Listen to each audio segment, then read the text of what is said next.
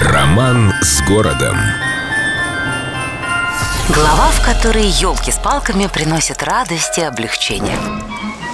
Иногда реформы с трудом переживают реформатора. Так вышло и с елками. Петр повелел украшать дома еловыми ветками, украшали. Петр отошел в мир иной, украшать перестали. А потом почти все забыли об этом нововведении, кроме трактирщиков и владельцев кабаков.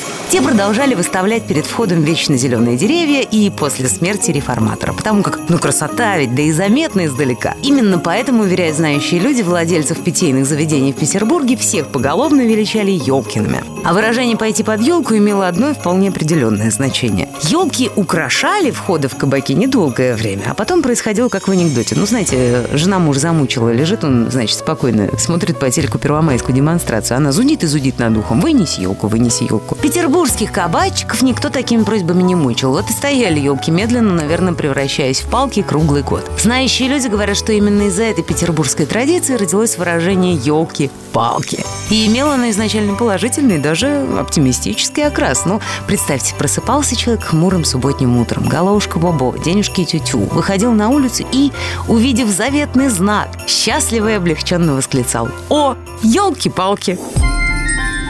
С любовью к Петербургу. Эльдо радио.